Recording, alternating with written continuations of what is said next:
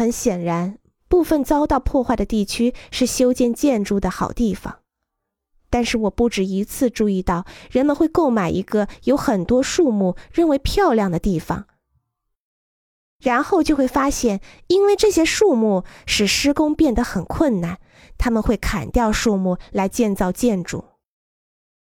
他们忽视了希波克拉底的禁令，他们的做法很有害。你要注意你的建筑的方位，这对舒适度、能源储存、室内自然光照。都非常重要。如果有像奥斯汀一样的温暖气候，那么为了舒适和能源储存，你想要建筑的大部分区域朝南，尽尽量避免窗户朝西。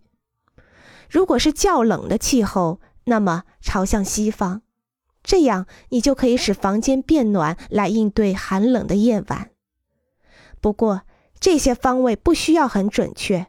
保持五度或者十度以内的偏差，就会达到这一目的。